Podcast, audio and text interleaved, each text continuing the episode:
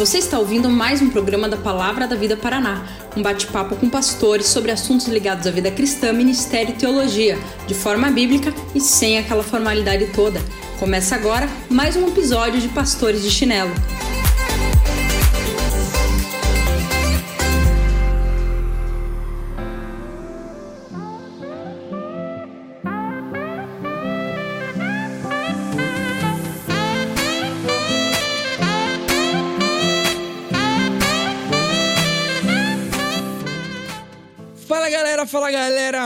Muito bom estar tá com você aqui em mais um episódio de Pastores de Chinelo. Bem-vindo, seja muito bem-vindo você que está ouvindo a gente pela primeira vez. Ah, estamos aqui para conversar com você sobre mais algum assunto muito legal, muito interessante. Quero convidar você que está ouvindo a gente fazer tudo aí que dá para fazer nas plataformas das quais você está ouvindo. Se você está no Spotify, se inscreve ali no nosso canal para que você seja sempre notificado, esteja sempre aparecendo para você. Siga a gente, dá um coraçãozinho aí no episódio. E se você está no YouTube, clica no joinha, uh, se inscreve no nosso canal uh, e compartilha. Se isso de alguma forma tem sido bênção para você, tem sido bom, você está curtindo o que você está ouvindo, não deixe de compartilhar para a galera uh, mais esse conteúdo. Estamos aqui entre pastores de chinelo para mais um episódio. E a pastorzada aqui tá investindo na, no esquema, todo mundo aqui. Espero que o que eu falei agora surta efeito na hora de, porque daí o cara vai ouvir não mudou nada, né? Mas vai, vai ficar massa, todo mundo de microfonezinho novo, todo mundo preparado para gravar. E está com a gente pro podcast de hoje. Quem é? Fala aí. Fala galera, aqui de Tupã pro Mundo, Renato. Bom estar tá com vocês, bom demais. Vamos lá para mais um papo informal, mas muito bíblico e de maneira que Deus fale com a gente. Satisfação imensa participar mais uma vez com vocês. Aqui é o Alex de Brasília e vamos que vamos. Nosso assunto hoje, a gente vai bater um papo. Não sei se você já viveu essa questão, né? De não conseguir mudar algo na sua vida. Eu não consigo mudar. Você identificou uma prática, identificou algo na sua história e você não consegue mudar. E daí vem aquela pergunta: é, o que se tem que fazer para conseguir mudar algo? Por que pessoas não conseguem mudar? Como mudar? Como pessoas mudam ah, vícios, dificuldades, ah, hábitos que a gente não consegue transformar? O nosso assunto de hoje é exatamente sobre isso, sobre como entender processos de mudança e de transformação. Alex, Renato, quando a gente fala de mudança, o, o que precisa ser mudado? Por que nós precisamos mudar? Bom, primeiro, se você chegou a essa conclusão e clicou nesse episódio porque o tema te chamou a atenção, seja bem-vindo. Todos nós precisamos de mudança, todos nós reconhecemos que em alguma área não estamos conseguindo ou precisamos melhorar esse processo de mudança. Mas por que isso acontece? É a pergunta que o Thiago fez. Gente, todo mundo, todo mundo lá no fundo, lá no fundo, tem a sensação de que o mundo à nossa volta ou nós mesmos não somos o que deveríamos ser. Já parou para pensar nisso? Se você for bem sincero com você, você vai perceber que lá no fundo, você e as coisas ao seu redor parece que elas vivem uma disfuncionalidade. As coisas não são como deveriam ser. E é aí que a Bíblia entra, porque a Bíblia, ela nos ensina que esse mundo foi feito por Deus e para Deus, para que nós vivêssemos perto dele para a glória dele. Logo, a Bíblia também nos ensina que nós corrompemos esse projeto de Deus. E por que nós corrompemos esse projeto de Deus? As coisas não são como deveriam ser, eu não sou como eu deveria ser, de modo que eu e o mundo à minha volta precisa de mudança. E essa mudança, ela está muito relacionada a por que existimos, o nosso propósito, o nosso coração e por aí vai. Exato. Se a gente for fazer uma análise sobre essa pergunta, né? Por que, que a gente tem que mudar? Na verdade, essa é uma pergunta que ela ela está presente na sociedade há muito tempo. Toda filosofia, todo estudo a respeito da existência, do propósito da humanidade, se Deus existe ou não existe, vai fazer em algum momento essa pergunta. Todas as narrativas elas lidam com o problema do mal ou por que, que existe sofrimento? Por que, que existe maldade? Por que, que existem. É... Porque existe necessidade de mudança, né? Qual o problema com o mundo, né? Então, assim, dentro de qualquer narrativa, a gente vai ter que responder isso. Onde mora o problema? O problema está onde? Por que, que o mundo é do jeito que é? E aí vai, né? Então. Quando aí. a gente pensa em, em mudança, é, vai ter aquele que. Bom, talvez ele não esteja ouvindo esse episódio de podcast porque ele não seria atraído por esse assunto. Mas vai ter aquele que vai dizer o seguinte: Ah, mudar o quê? Não preciso mudar nada. Talvez essa pessoa nem se ache perfeita, né? Que sem defeitos nem nada. Mas talvez ela se sinta ah, confortável Entende o que eu tô querendo dizer? Eu acho que assim, é pouco provável que exista alguém que diga que não tem nada para ser mudado na vida. Mas é muita gente que pode estar tá pensando assim: ah, eu tô confortável do jeito que tá. Ah, meu marido me ama, minha esposa me ama, meus filhos estão bem, eu tenho dinheiro, vou à igreja, tal, tal, tal. Tá tudo tranquilo. Ah, tem uma coisinha ou outra pra mudar, mas assim, nada que cause um, um empenho e tudo mais. Que mudanças? O que que se muda? Tá, Alex falou problema, é, o, Alex, o, o, Renato falou que da, da, história ali da salvação, corrompemos o pecado e tal, corrompemos o plano e o propósito de Deus. Mas o que precisa mudar? Fala palavrão? Fumar, beber? É, sexo de uma maneira incorreta? O que que nós temos? Que tipo de coisas que nos afligem que são interessantes de mudar? Acho que de maneira geral, refletir sobre essa pergunta está muito ligado a diante de que espelho nós estamos nos enxergando? A pergunta que precisa ser feita é essa: diante de que espelho nós estamos nos enxergando? Nós aqui conversamos tendo em mente que o espelho que está diante de nós é a palavra de Deus. E quando nós conhecemos a palavra de Deus, nós conhecemos diversos aspectos da natureza humana que precisam de mudança, porque esses aspectos foram corrompidos, por isso que nós falamos que é o tal do pecado.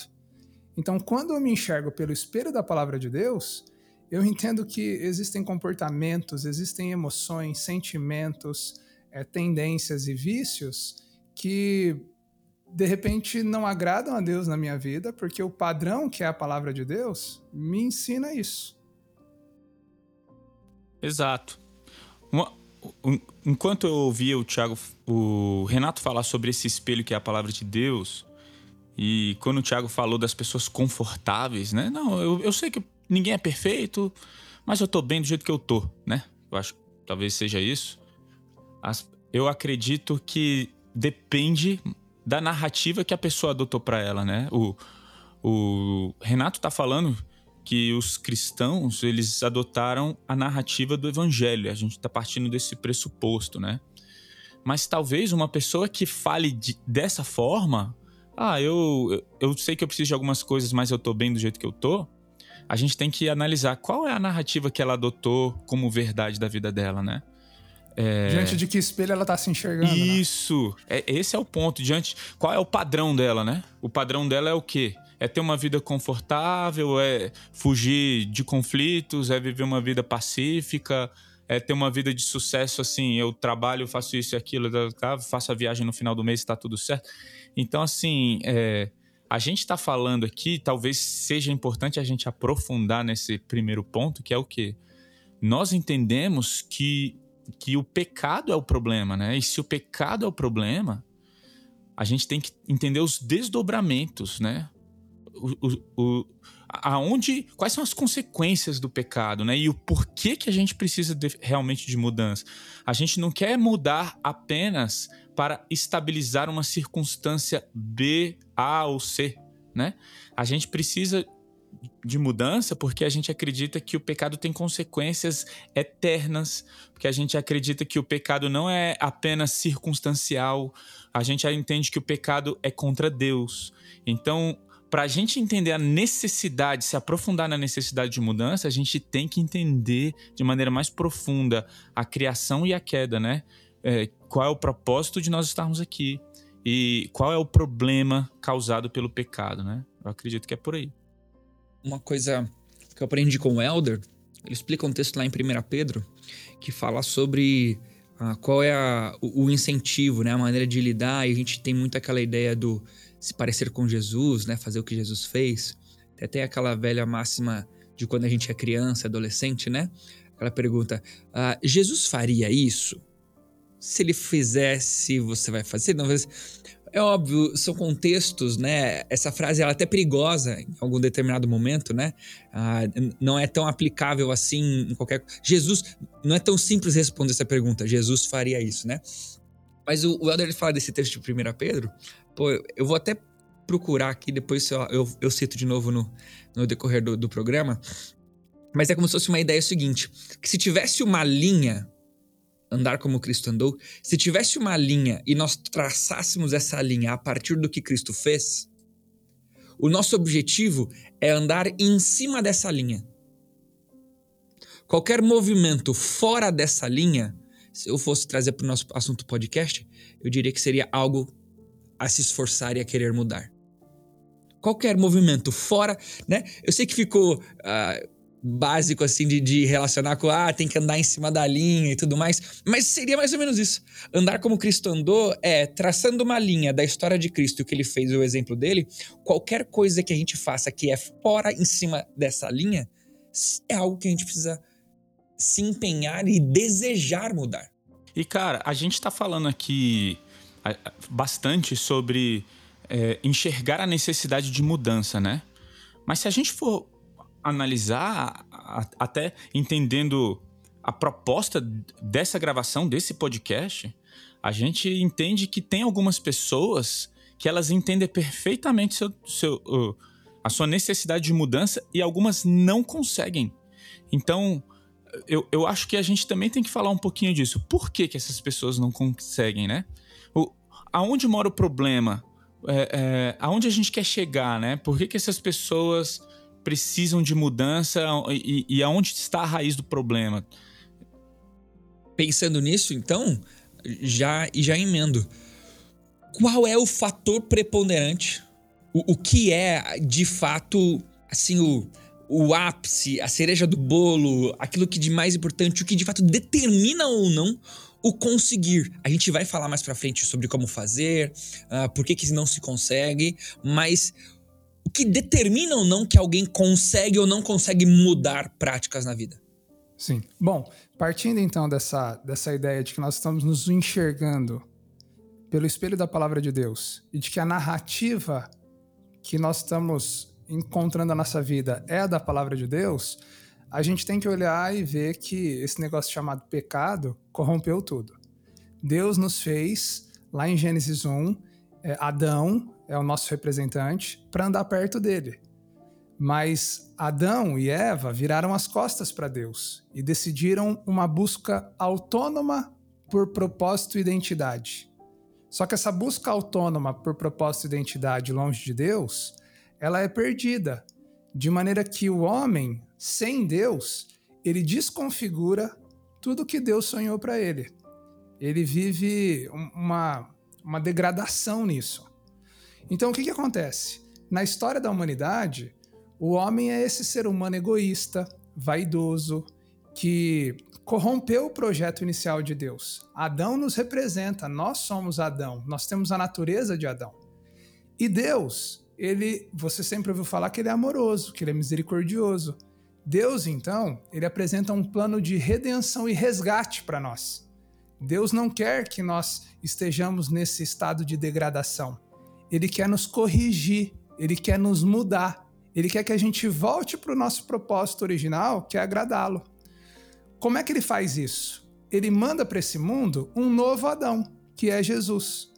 E Jesus, ele sim cumpre o plano e o propósito de Deus de andar perto de Deus, de agradar a Deus, de glorificar a Deus, de maneira que esse novo Adão, que é Jesus, o Filho de Deus, sendo o próprio Deus, ele vem a esse mundo se oferecer a nós como um modelo do que deve ser a vida perto de Deus. E não só isso, se oferecer a nós como alguém que quer nos resgatar desse projeto que a gente está deturpando, entende? Então, o fator preponderante de mudança é conhecer Jesus, é conhecer o seu plano de resgate para nós, é entender que nós somos pecadores e que Deus o ofereceu para nossa salvação e resgate.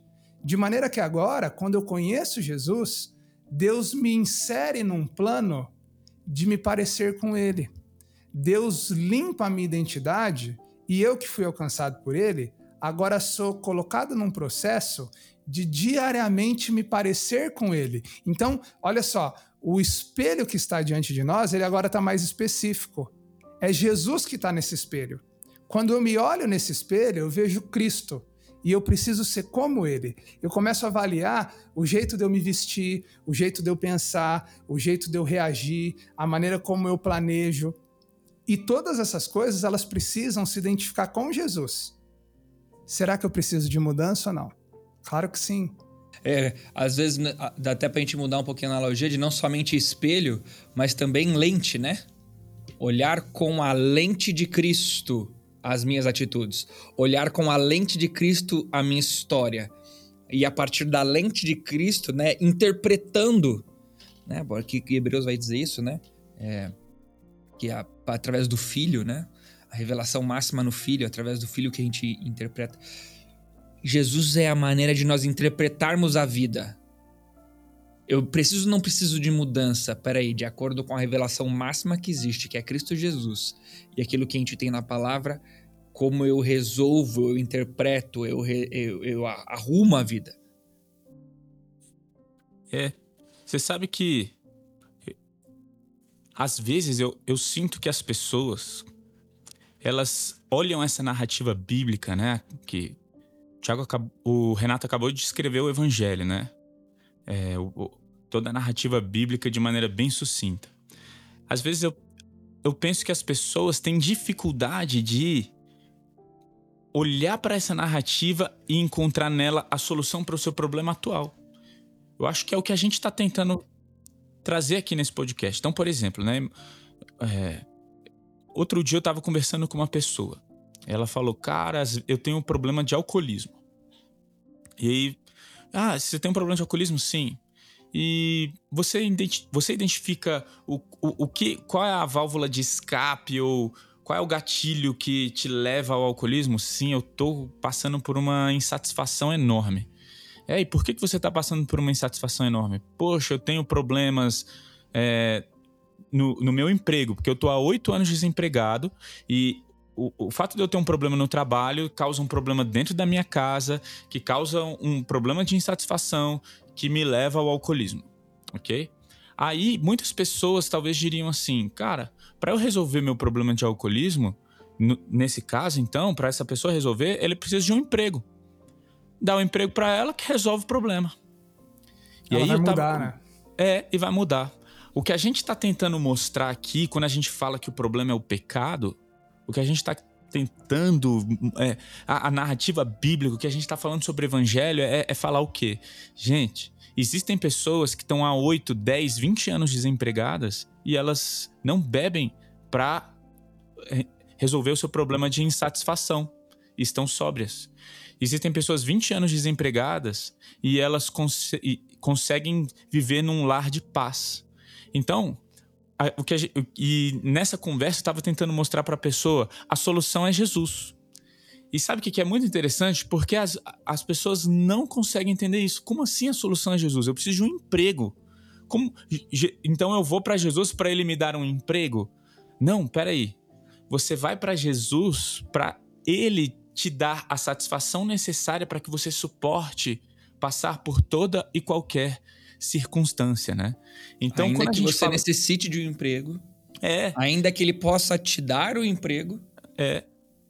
Então, assim, o, o, que, o que o evangelho mostra, que o problema do pecado é um problema do coração do homem, né? Mateus 15, Jesus fala lá, olha, de onde saem os pecados, a imoralidade sexual, de onde saem os adultérios, de onde sai todo tipo de pecado, de dentro do nosso coração. Então, quando a gente fala sobre essa narrativa bíblica sobre pecado, a gente está falando que o nosso coração está corrompido. O nosso coração não pode agradar a Deus. O nosso coração não pode, nós não podemos resolver o nosso próprio problema. Então, eu, eu acho que a profundidade do, da compreensão do evangelho, uma das grandes profundidades é essa. Nós não conseguimos resolver o nosso problema. E o seu problema é maior do que os problemas circunstanciais. Você possui um problema no seu coração. E o seu problema de coração só pode ser resolvido a, com Cristo Jesus, né? A gente pode cravar, então, numa frase é, explícita, é, bem definida, que não existe mudança sem evangelho. Todo mundo bate aí o martelo? Sim, querem, pelo, pelo espelho da palavra de Deus, se Isso. o nosso alvo é Jesus, nós nunca conseguiremos mudar sem conhecer o evangelho, que é o plano de resgate que Deus ofereceu para todos nós. Ainda que Deixa haja eu tentar um fazer um papel chato aqui. Olha só. É, é porque eu acho muito mas importante. O Bruno, mas o Bruno nem veio o podcast. para você, Bruno. Mas, ó, eu acho que as pessoas conseguem mudar comportamentos ou até circunstâncias. Mas, como a gente acabou de falar, mudar no nível do coração, aí só através de Jesus, né? Então, vou, rapidamente, né? Eu, uma vez eu estava vendo um documentário e sobre os dançarinos da Rússia, lá, a maior equipe de dança da Rússia. Aí ele falou assim: a dança salvou a minha vida. Aí eu, eita, deixa eu, deixa eu ver o que esse cara vai falar. Ele falou: a dança salvou a minha vida. Aí ele começou a falar: eu vivia numa família difícil, muito pobre, muitas drogas, não tinha pai, etc. Pá, pá, pá, pá, vivia nas drogas. Quando eu conheci a dança, a dança me redimiu. Se eu não me engano, ele, ele usou inclusive esse termo. A dança me redimiu. E agora eu me livrei das drogas, minhas circunstâncias mudaram. Aí eu fiquei pensando, então se ele perder as pernas, se ele tiver uma lesão, não precisa nem perder as pernas. Tem uma lesão, não pode mais dançar, o que, que ele vai fazer? Vai voltar pro... vai voltar para as drogas, vai voltar tudo.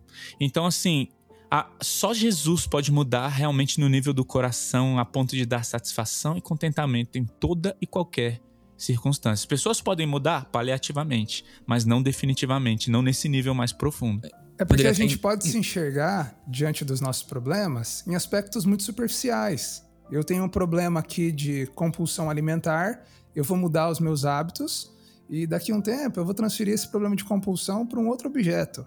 E eu vou trabalhar, estou mudando, nesse ponto eu estou mudando. Mas quando a gente se enxerga de novo pela palavra de Deus, a gente sabe que a gente tem um problema por detrás de todos os problemas, que é o problema de adoração.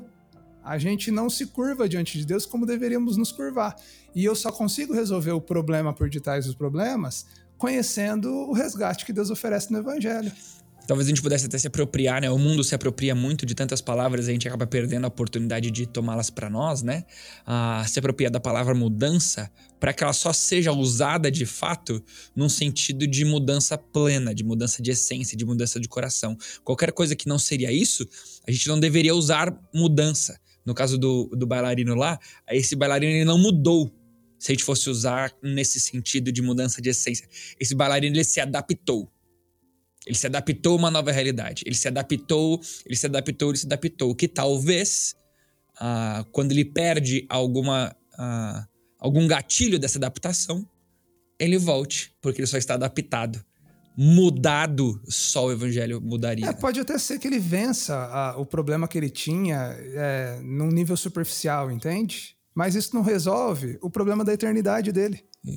E, e talvez a mudança o, o motivo pelo qual ele usava drogas faça com que aquele motivo faça ele fazer outra coisa, mesmo não usando mais drogas. Né? Eu uso drogas por causa de alguma coisa. Eu consegui, através da dança, não usar mais drogas, mas talvez dançando, não usando drogas, eu estou fazendo outra coisa que está relacionada com o motivo que eu usava drogas. Né? Agora, se a gente fosse uh, trabalhar a ideia de que ah, por que então pessoas não conseguem mudar? A gente trabalharia com a negativa daquilo que a gente acabou de dizer. Sem o evangelho, não tem como mudar. É, acho que primeiro, por causa de uma visão. Por que, que as pessoas não conseguem mudar? Primeiro, por causa de uma visão superficial do que é mudança. A gente tem um problema central na nossa vida que é a adoração, é o pecado. Nós precisamos de Jesus. E a gente não conhece isso muitas vezes, ou a gente se esquece disso muitas vezes, e a gente fica tentando mudar nesse campo do comportamento. É, eu vou dar um exemplo para vocês. Eu tenho duas crianças, né? É, eu com frequência peço para minhas filhas uh, obedecerem uma ordem e as meninas com frequência desobedecem essas ordens. E, então, por exemplo, eu falo, Sara, arruma a sala, filha. Você bagunçou a sala, agora está na hora de arrumar a sala. Papai, eu não quero arrumar a sala. Eu não vou arrumar a sala. Ela não fala assim, né? Mas já teve alguns momentos que ela ameaçou falar assim. É... Ela, ela, certamente pensou, só não quis te falar. É, eu tô muito cansada. eu, tô, eu tô muito cansada de arrumar a sala. Eu, eu não quero mais arrumar a sala. É, como é que eu resolvo o problema da minha filha? Eu resolvo o problema dela dizendo: ó, a minha filha precisa de mudança, minha filha precisa ser obediente. Como é que eu resolvo o problema dela? Filha, você vai arrumar a sala, pronto, acabou, porque quem manda aqui é o papai. Se você não arrumar essa sala, nós vamos lá pro quarto conversar e você vai ver que as coisas vão piorar. Aí o que ela faz? Ela vai arrumar a sala. Pronto, a minha filha mudou. Resolvi o problema dela? Não. O que eu preciso entender é que existe um problema que está além dos problemas, que é naquele momento a rebeldia da minha filha contra Deus. Porque como que, é, como que essa desobediência da minha filha pode ser uma rebeldia contra Deus? A gente tem que começar a cavar então e entender qual é a mudança que ela precisa. O que eu quero não é uma filha só que cumpra funções e tarefas da maneira que me agrada. Eu quero uma filha que tenha uma atitude, um desejo de querer agradar o seu pai, de querer agradar o seu pai porque esse é o desejo de Deus para ela. Eu quero que ela entenda que aquele ato de arrumar a sala deve ser um ato de adoração a Deus, que porque ela quer agradar a Deus, ela agrada o pai dela. Percebe? A, a Parece toda... até maléfico, né? Mas a tua filha pode ser, com todo respeito ao amigo que você é, mas ela pode ser tão egocêntrica, tão egocêntrica que o que é mais importante para ela é satisfazer os desejos dela ao ponto de ela não se importar com a ordem do pai dela. Eu não quero, porque o que é mais importante para mim sou eu. E eu não gosto e eu vou ficar cansada de arrumar os brinquedos. Nossa, Thiago, você criou uma menina que merece prisão perpétua. Não, mas às vezes é lá no íntimo do coração. É isso que tá dentro dela, né? É, então o alvo de mudança, ele, ele tá além do comportamento, ele tá na, é uma questão de adoração, é uma questão de coração, ele tá no, num campo de sentimentos, emoções, desejos. O que é que minha filha está desejando naquele momento que fez com que ela agisse de maneira rebelde? Como o Tiago bem colocou. O que que a minha filha está buscando naquele momento que está desviando ela da vontade de agradar a Deus em ser obediente? A gente começa a ir para uma camada mais profunda profundo. Ela até pode melhorar superficialmente, começar a ser obediente nessa área. Mas eu não resolvi o, o real problema dela, entende? Ela, ela, ela, reage por medo, ela reage porque eu, eu barganho com ela, eu ofereço um presente. Isso é mudança no campo superficial. Se eu não entender a mudança no campo do coração mais profundo, eu não entendo mudança. Então acho que as pessoas não mudam muitas vezes porque elas não entendem no campo do coração que é central para a mudança. Esse é o motivo. E cara, dentro desse exemplo, Renato, Sábado aconteceu exatamente isso. cara, parece até piada, né? Parece até que eu tô inventando. O cara, as pessoas vão ouvir e falar, mano, não é possível, ele tá, ele tá mentindo. Mas sábado, eu falei pra minha filha, eu, eu nem lembro o que. Fala, você vai fazer tal coisa, filha. E ela virou e falou, papai, eu não vou porque eu não quero. ela falou, não vou porque eu não quero. É, yeah! O Alex né? só mostrou o cinto, só. Assim, cara. Jamais, jamais. Aí eu virei e falei, filha, na hora, por incrível que pareça, meu coração foi tomado por uma compaixão muito grande. Então, é, olha, cara, rolou uma coisa muito legal. Porque eu, eu, me, ajo, me ajoelhei assim para ficar no nível dela, né? E falei, filha, é o seguinte. É, eu, eu entendo. Eu entendo que você não queira. Eu entendo. Sabe por que você não quer? Porque o seu coração não quer obedecer. Seu coração não quer obedecer o papai, seu coração não quer obedecer a Deus. Só tem uma maneira de você genuinamente obedecer e querer obedecer. É se você tiver um coração governado por Jesus.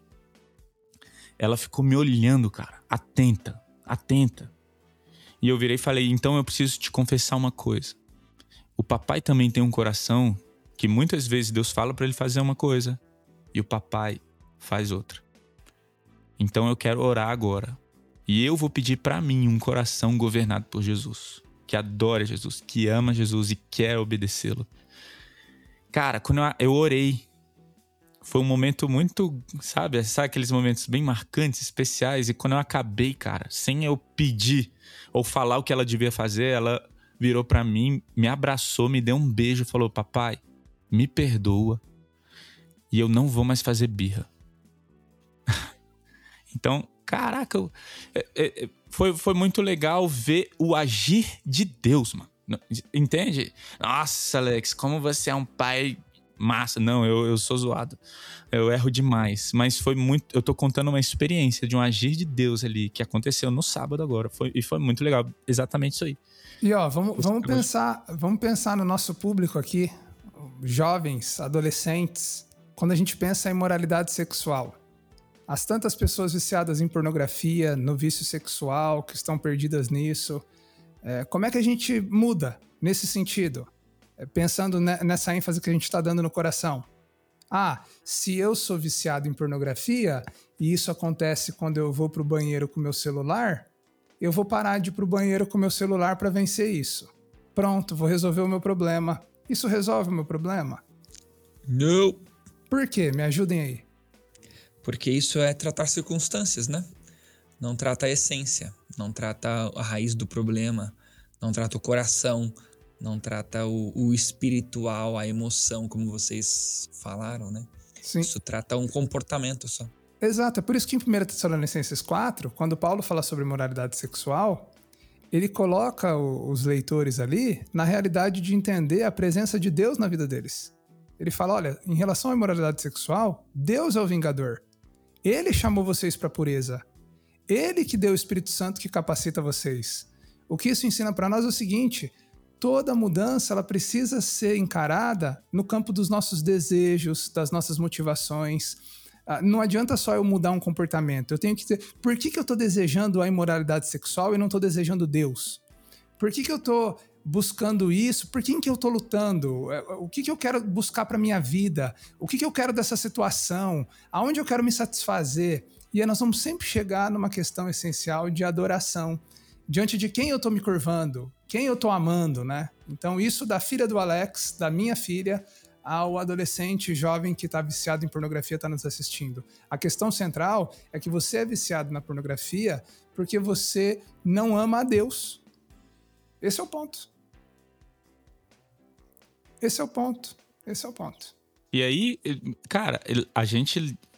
Eu não sei vocês, mas eu lembrei imediatamente do DRR, né? Efésios 4.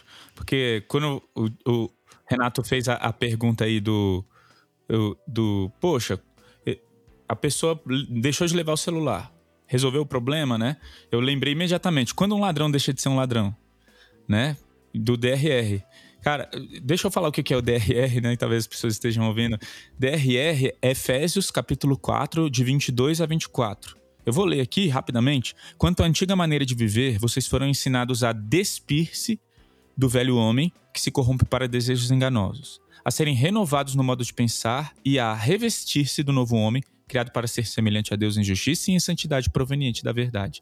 DRR, despir, renovar, revestir, cada um em um dos versículos.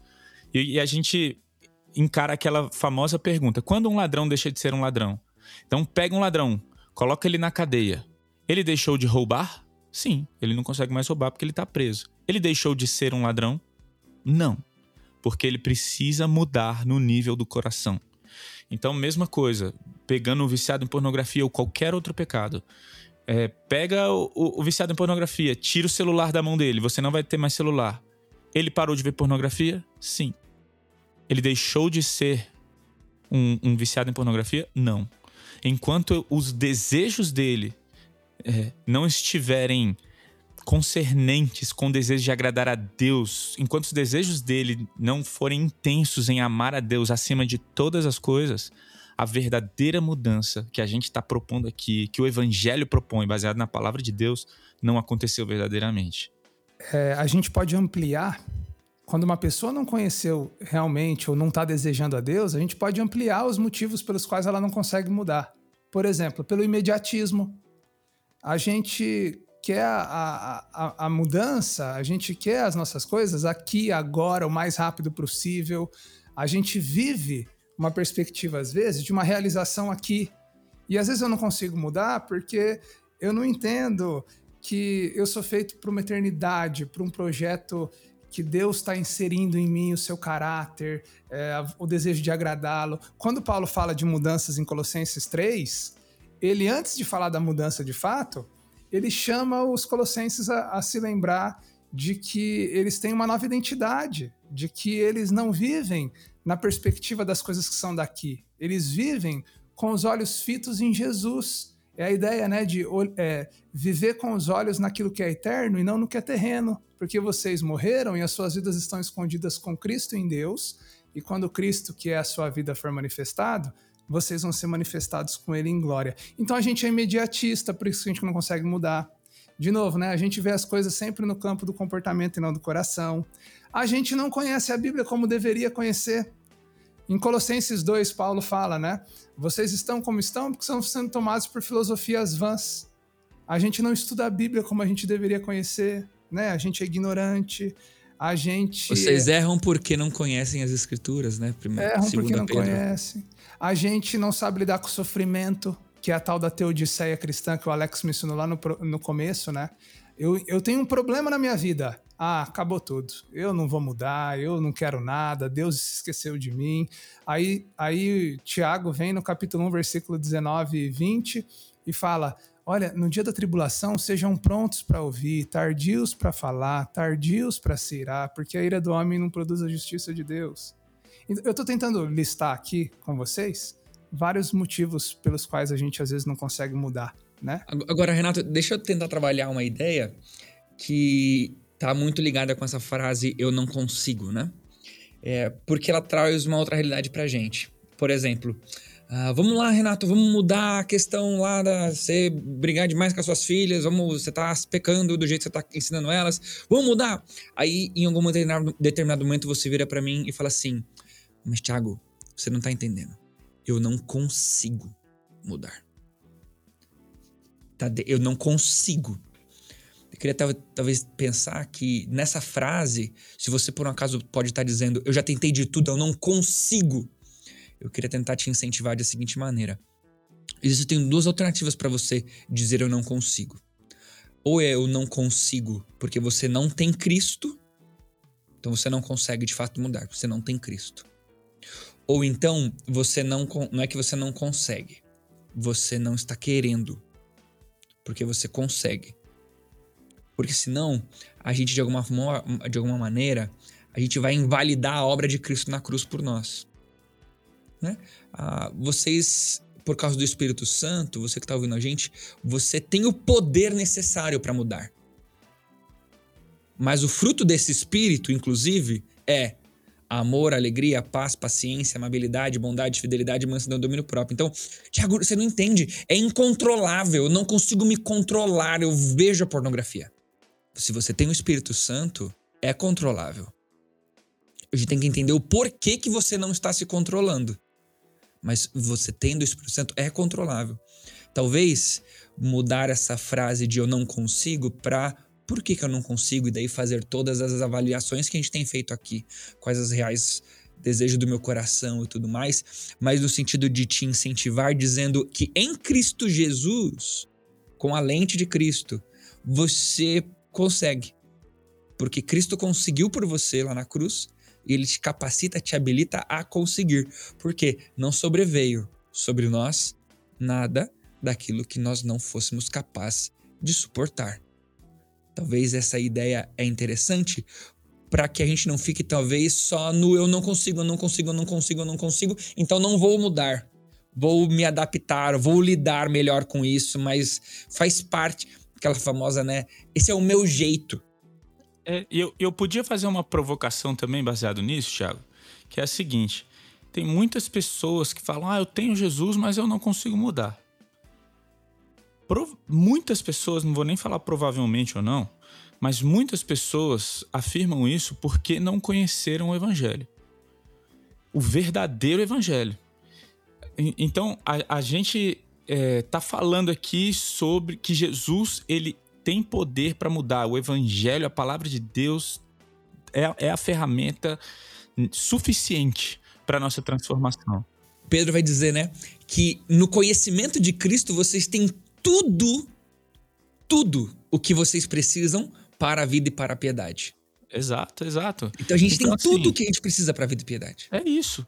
E aí, diante disso, a pergunta é: não é que o evangelho não está me servindo. A pergunta é: que evangelho, em qual evangelho você confia e qual foi o evangelho ao qual você foi exposto, né? Porque eu, uma vez lendo um livro, a pessoa, o, o autor estava falando exatamente disso. Tem muitas pessoas que falam: confie em Jesus para que você seja transformado. Mas a grande verdade é que o pecado deturpou o homem a tal ponto que as pessoas definem, elas que determinam quais são as, necess as minhas necessidades e como Jesus deve transformar as minhas necessidades. Então, de tal forma que Jesus virou um terapeuta gospel, né? É como se fosse assim: ó, oh, Jesus, eu preciso mudar e muda isso. Peraí, não sei se eu tô conseguindo me fazer claro. Vocês estão me entendendo o que eu tô querendo dizer? Você adequa aquilo que é o essencial do evangelho às minhas necessidades, não eu que me adequo àquilo que o evangelho é. Isso. As pessoas transformam o amor de Jesus, o, o amor de Deus, em algo que me serve. Né? Jesus é transformado em alguém cujo alvo é nos fazer sentir bem conosco mesmo. Sabe? Então. É por isso que, e... que na raiz de um discurso eu não consigo mudar, existe slogans do tipo: Eu não creio na palavra de Deus. Eu não. Eu não tenho fé suficiente para viver o que a Bíblia tem para mim. É, e, e, por aí vai, né? E, e, tem um outro ponto que é muito importante nisso que vocês estão colocando, que eu acho que ainda assim a pessoa pode ouvir tudo isso que a gente está falando e dizer eu não consigo mudar. E acho que aí, aí a gente traz mais um fator importante, porque as pessoas não conseguem mudar. Porque as pessoas têm dificuldade de pedir ajuda.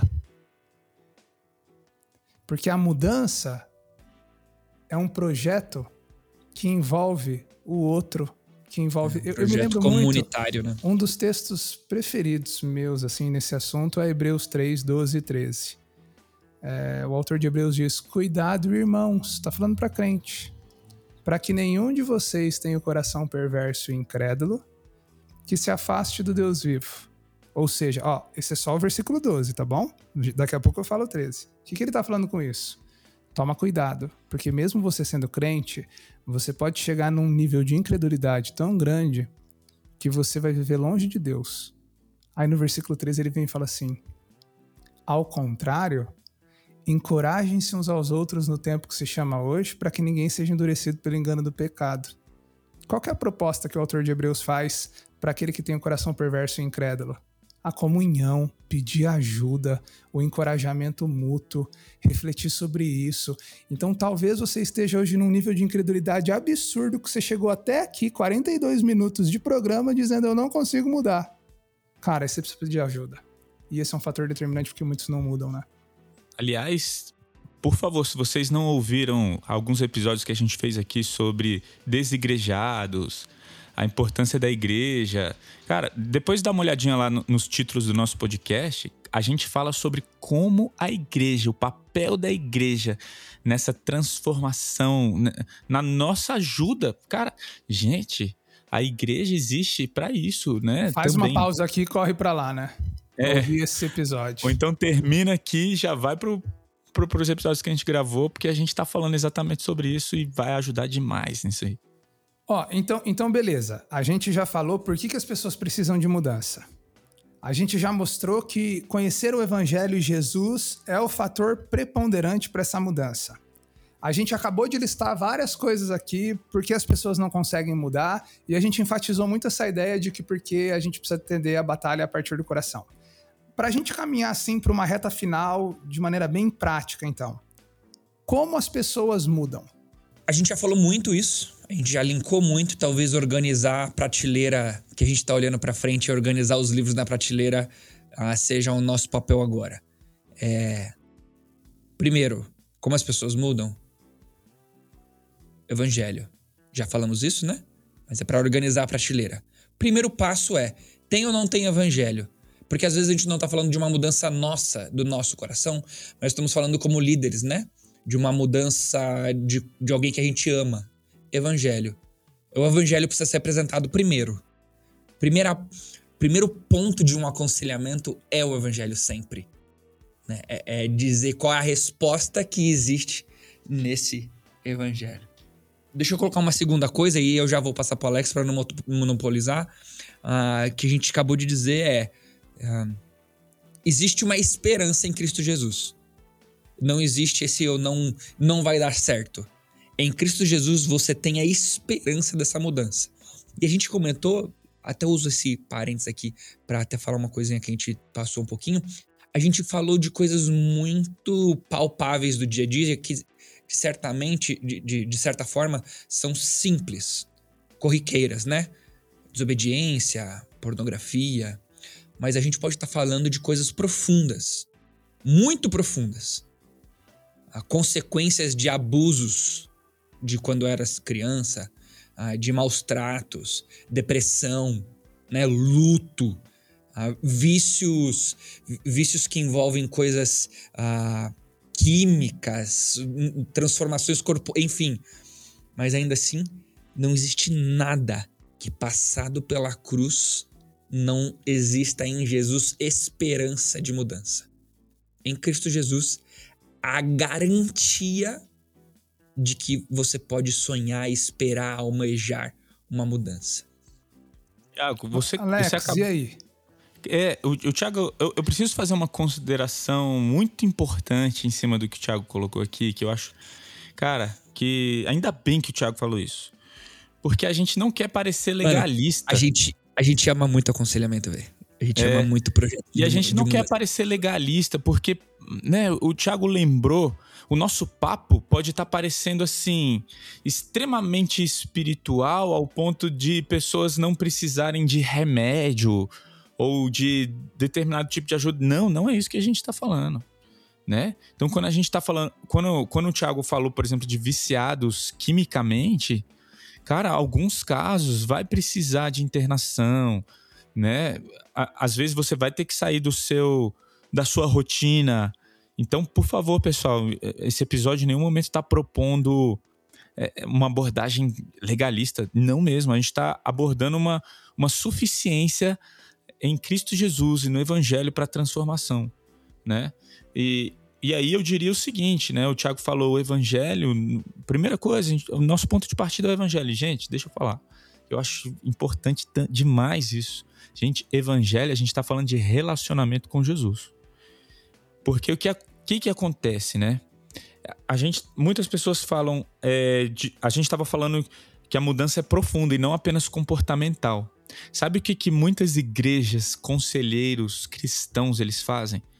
Eles fazem uma mudança comportamental gospel. É como se fosse um behaviorismo cristão, né? Uma linguagem mais técnica.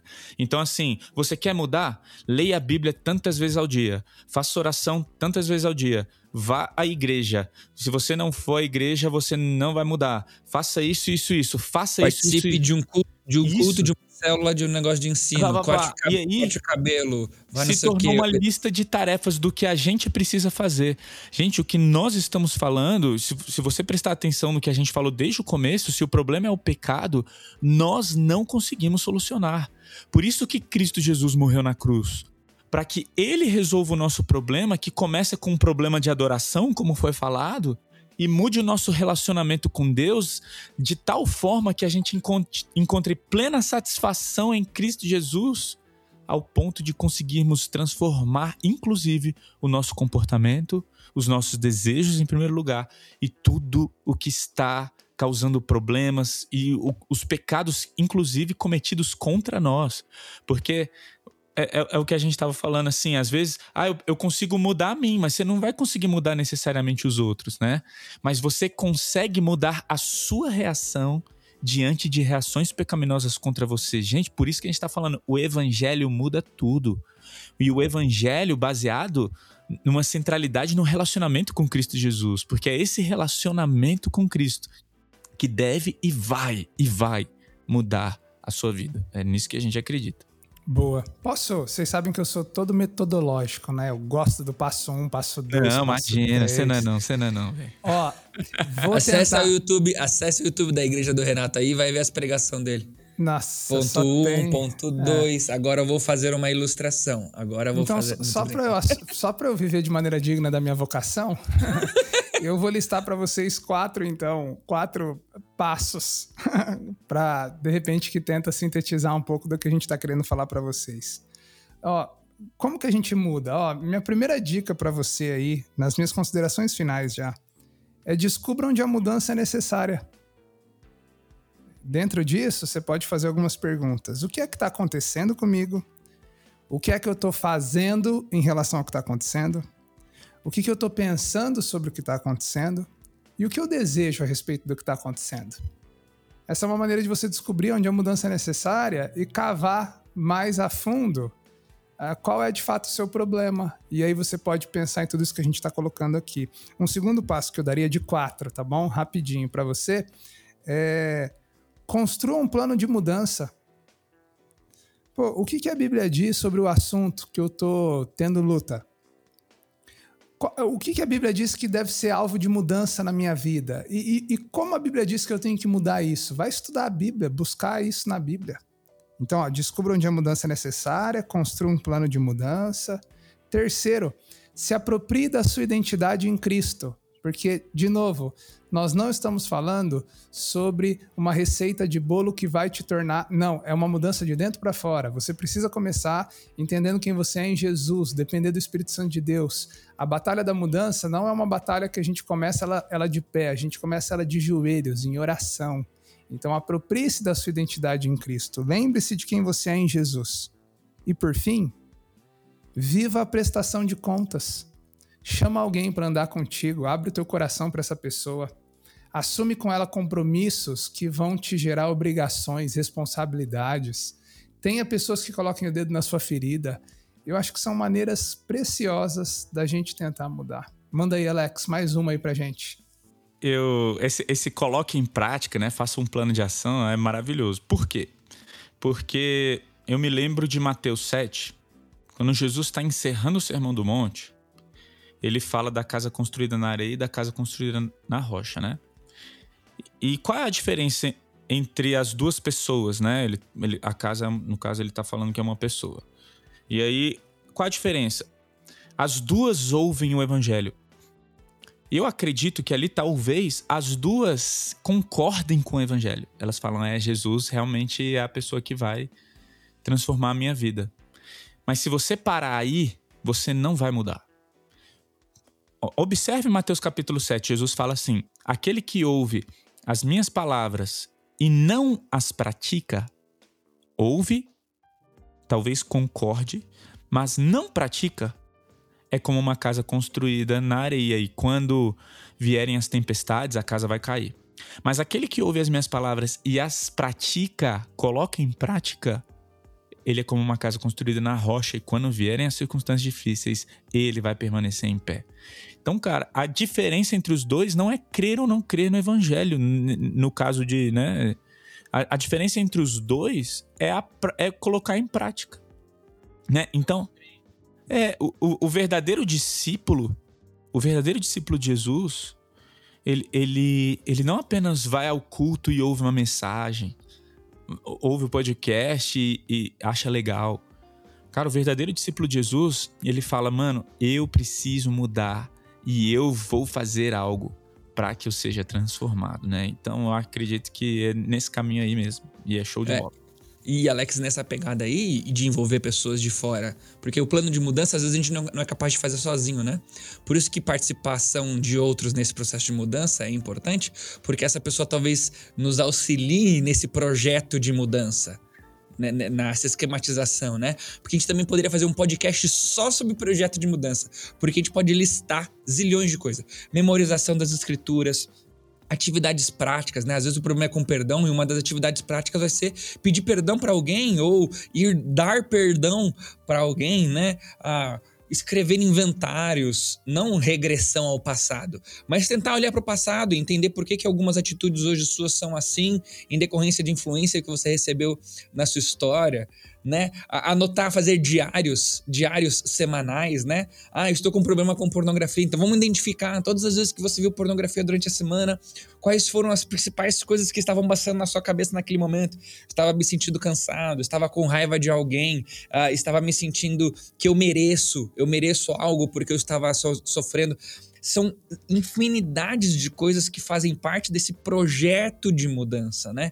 Ah, gatilhos, né? Ah, eu vou fazer algo errado. Qual é o gatilho para que eu não faça? Ligar para alguém, ah, despertador no celular, ah, leitura de materiais, de livros, ah, ouvir podcasts, né? Ouvir pastor de chinelo pode fazer parte do processo de mudança de um projeto de mudança. Então é, é muito interessante toda essa, essa realidade disponível para projetos de mudança. A gente também não poderia deixar de recomendar, né, o livro que nós três já lemos e sem dúvida pauta muito do que a gente está conversando aqui, que é como as pessoas mudam.